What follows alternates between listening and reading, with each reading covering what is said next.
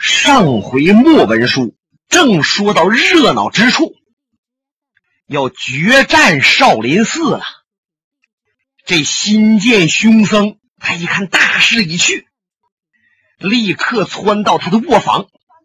他这卧房里边有三大口的龙皇烟硝，他要把这龙皇点着了，火焚少林寺。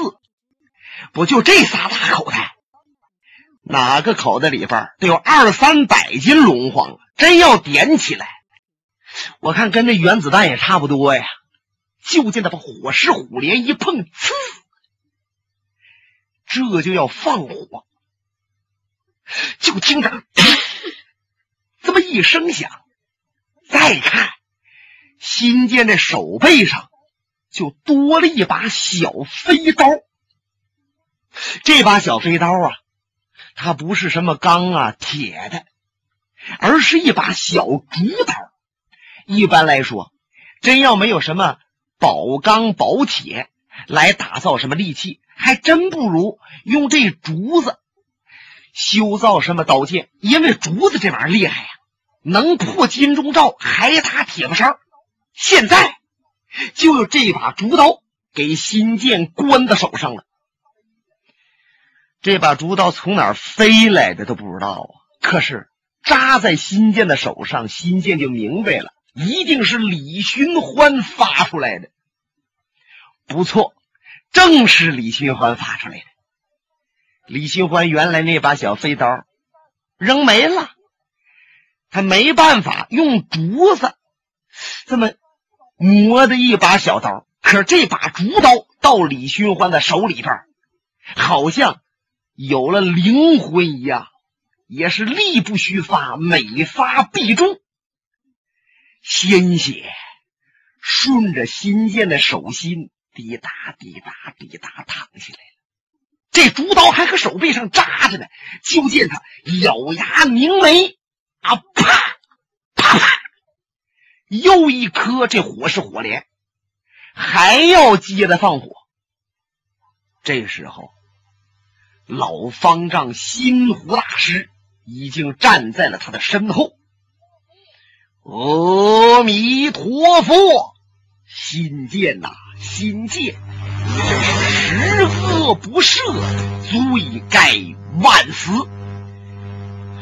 贫僧只有开杀戒，斩出于你。说着话，这手抬起来了，直按心剑的顶梁。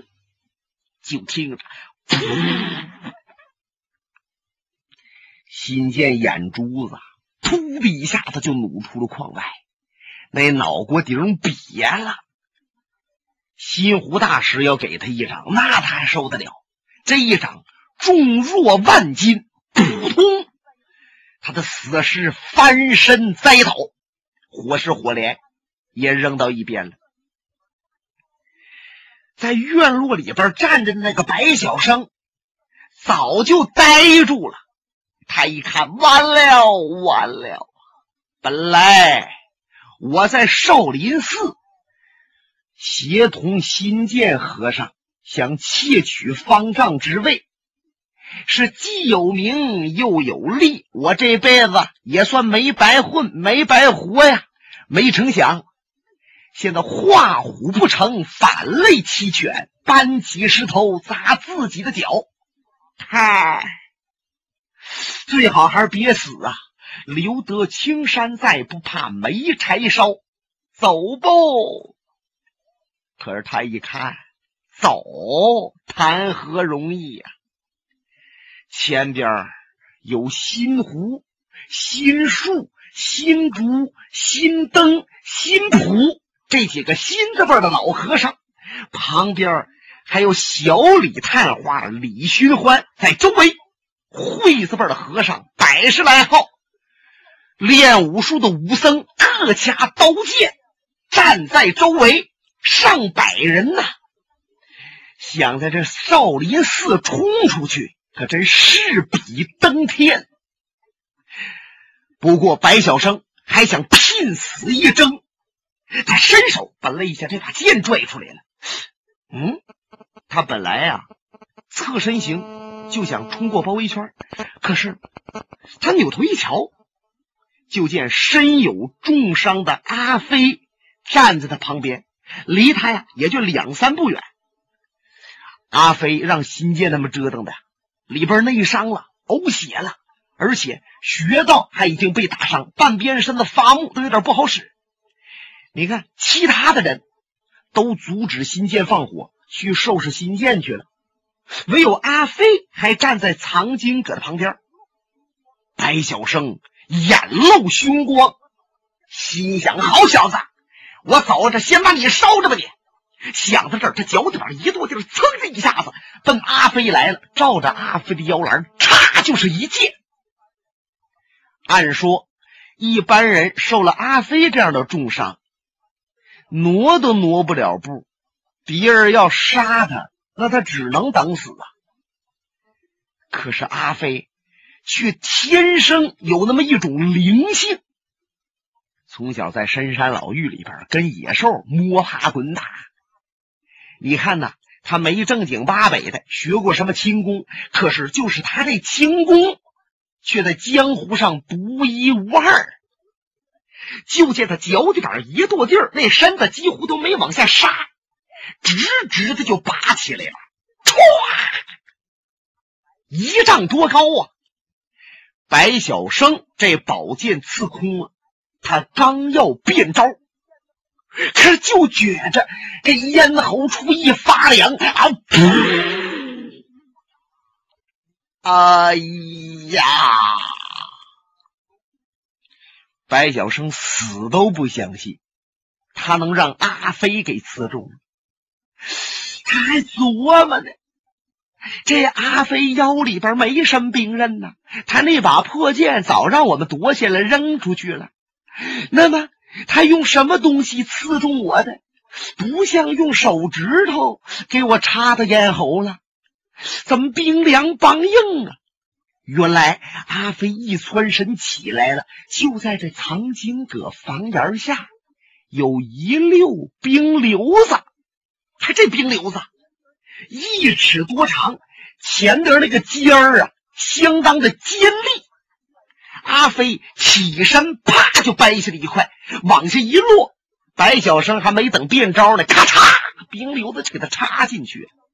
就在白晓生倒在地下要咽气儿的时候，他耳边就听着阿飞问了他一句：“白先生，你排兵刃谱，冰瘤子能排第几？”啊哎，听完这句话，白晓生咽气儿了。也不知道是该死了，还是让阿飞这句话呀给气死的。不是您说这冰瘤子能排在武林兵刃谱里边吗？一场大战，奸雄辈出，少林寺也转危为安，化险为夷。李寻欢也洗清了名誉。原来啊，背着梅花道的黑锅。现在真相大白了，老方丈心湖来到李寻欢跟前，双掌合十，深施一礼：“李探花，贫僧对不起您了。我老眼无珠，竟诬赖您这样的好人为梅花道，真让您耻笑。”贫僧，我要向天下人说明，您不是梅花恶道。李寻欢苦苦一笑：“唉，这就不必要了。”李寻欢想，对于我受这委屈，和因为我被困少林寺而伤而死的这些人来说，那么现在。谁要需向别人为我解释几句，我就觉着呀微不足道了。慢慢的，谁都会明白。就是有人还误解我，我也不觉得呀成什么大事儿。李寻欢想起自己授业老恩师谢文东谢老举人，眼泪上来了。心湖大师，不知我家恩师现在停在哪里，请您带我。前去相拜，哎，请随我来。谢老举人让新建他们害了以后，被新湖大师装好了光果，就停在少林寺后边，想腾出时间来呀，才能往河北老家送。他们领着李寻欢来到后边，李寻欢紧抢几步，扑通跪倒：“先生，先生！”泪流满面，痛哭失声。老和尚那身子伏的都快挨着地了。弥陀佛！啊，得得得得得得得，不知道念上什么经了，估计的呀是给超度亡魂呢。许多和尚都是双掌合十，站了好几排呀。许久。李宣欢才站起身来，擦了一把泪水。我代我恩师多谢各位高僧，还要麻烦各位高僧给我准备一下车辆，我要送灵回家。李探花，贫僧心湖挽留您在庙宇里边待上两三日，待我收拾好车辆。然后我再送您下嵩山，您看可以吗？李寻欢看了看阿飞，就见阿飞脸色不好，内伤还很重，在少林寺真歇两天呢，也是应该的。他点点头，好吧。李寻欢过来拉住阿飞，兄弟，咱们进屋吧。按说呀。阿飞现在应该高兴。你看，他自出世以来，柳桥镇是剑挑白蛇，星云庄力伤铁笛，断剑杀一库，转瞬废三凶。就方才又把作恶多端的白小生给废掉了。那阿飞属于一个雷天下响，成了名了。可是他面无喜色，心事重重。因为他一想起林仙儿来，他那个心呐，就像系上一个大疙瘩，怎么也解不开。看着李寻欢，勉强的乐了一乐。这些人呐，都到大殿了。这大殿早已经摆好了酒菜，当然了，都是素酒素菜，要给李寻欢正式的接风掸尘。一天过去，第二天晌午的时候，出了事儿。有小和尚往里报，说有一个老头子，六十多岁，穿着打扮挺阔气，后面跟着很多家人，来到少林寺门前就跪下了，放声大哭，求见方丈。新湖一听，马上来到外边，他一看，哎呀，外边这位施主，他不认识啊，伸手相搀。这老头子问：“高僧，您是哪一位？”贫僧本庙方丈新湖。哎呀，新湖大师啊，您怎么让梅花道逃脱了？他杀死了我的儿子，杀死了我的儿媳妇儿啊！求大师啊，您再把梅花道抓住吧！哦，弥陀佛。心湖当时肝胆一动，他琢磨着：梅花道士新建，或者白小生也是个梅花道，不过都让我们除掉了，怎么又出现梅花道了？他拉着这位老头子的手：“来来来来，您请到方丈室一叙。”别的家人呢，就在外边了。他拉着这位老员外来到了他的禅堂，落座。一问他才清楚，原来这位老员外是河北大于家庄的于浩。这于浩员外呀，在前两天的一个晚上，请来几个朋友，都是有头有脸的，到他家做客。这一吃喝就到半夜了，儿子呀。陪完他们，就到后边休息去了。可是突然间，半夜在儿子的屋里边传出来惨叫声。他们前面这些人还没有睡觉呢，赶紧往后来。他敲门，可是这门啊没划着，推门进来一看，屋里边啊都是血。大惊之下，他闯进来了，见儿子已经绝气身亡，儿媳妇还有一口气。瞧这意思，儿子和儿媳妇正准备要睡觉，还没睡呢，都穿着睡衣睡裤啊。儿媳妇剩下一口气儿，临死之前说了一句话，说是个女的，玉如意，然后就咽气了。那就说明啊。害他们的呀，是个女人，把他们家祖传的一个宝贝玉如意给夺走了。老员外发现了他儿子和儿媳妇的身上都有梅花印记，而且都是梅花印记这个地方制成的重伤，这小两口才死的。当时老于家就乱了，这位于老员外早就听说。有个梅花道叫李寻欢，被困少林寺，如何如之何？所以说，他立刻坐着车，由家人陪他到少林寺来，求大师给他报仇雪恨。他在介绍这些事的时候，心树、心灯、心竹、心谱，李寻欢、阿飞等人全都进来了，外边还有一些和尚，都听得清清楚楚。这些人双眉紧皱啊！本来以为梅花道的事儿过去了，没成想梅花道又出现。李寻欢咬了咬牙，看了看这位员外，老爷子，我姓李，叫李寻欢。原来别人给我栽赃陷害，说我是梅花道，真相大白了。梅花道又出现了，我答应你，我一定亲手捉住这梅花道，给你报仇雪恨。啊，那您就是那李探花？呃正是。西湖大师马上也帮他解释，过去都是贫僧误会啊，才以为李探花是梅花道。呵，这于老员外于浩赶紧给李寻欢跪下了。李大人呐，我求您了。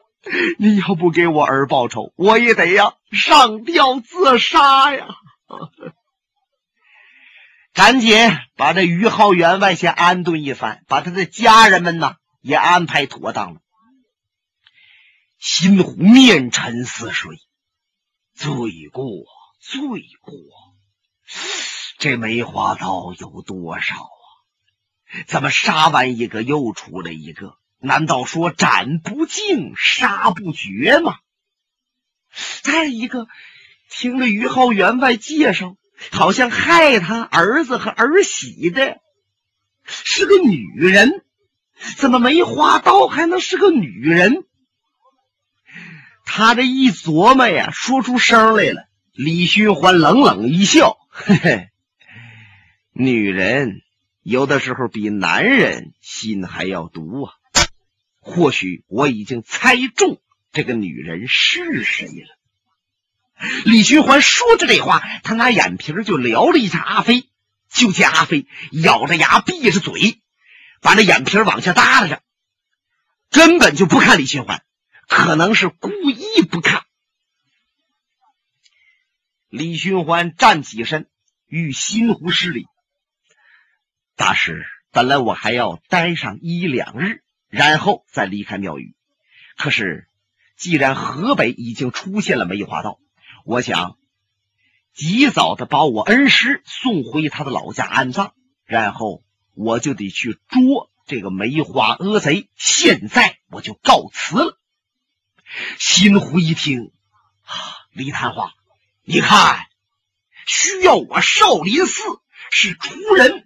还是帮忙做什么事情，你就尽管直言。哎，大师，这一阵少林寺也没得消停，你是死而复活，有一些事情还需要料理。现在就不需要你们出人帮什么忙了。这么办吧，以后李寻欢真要有个马高凳短、山高水远的，我一定代请各位。嗯。好，那我们就在庙中等待李探花的消息，好吧？李寻欢回头瞧瞧阿飞，贤弟，咱们俩一起走吧。可是就见阿飞一摇头，不，我还有别的事儿，我得先走。嗯，你有什么事？您不必问了。大师，青山不改，绿水长流。现在我要告辞。还没等别人说什么，阿飞一转身呢，就像一阵风似的，唰就窜出去了。李寻欢这心就一动。李寻欢心想：如果我要没猜差的话，我这兄弟呀，他去找那个人去了。莫非他真舍得亲手杀死那个人？说李寻欢猜着阿飞找谁？不是别人，正是武林的第一美人林仙儿。李寻欢果然没有猜错，这阿飞是出了庙宇，下了嵩山，取道直接奔河北保定，饥餐科研，小行夜宿。这一日，他来到了保定府。等他赶奔到星云庄的时候，天已经黑下来了。他没顺前门敲门进，而是顺着后墙，噌的一下蹦进来。扎煞背膀向前一看，就见前边林仙过去住的那冷香小住小阁楼，灯光明亮，人影晃动。看来这阁楼里边有人，能不能是林仙儿？几步，阿飞就跑到了楼梯边，纵身就悬上去了。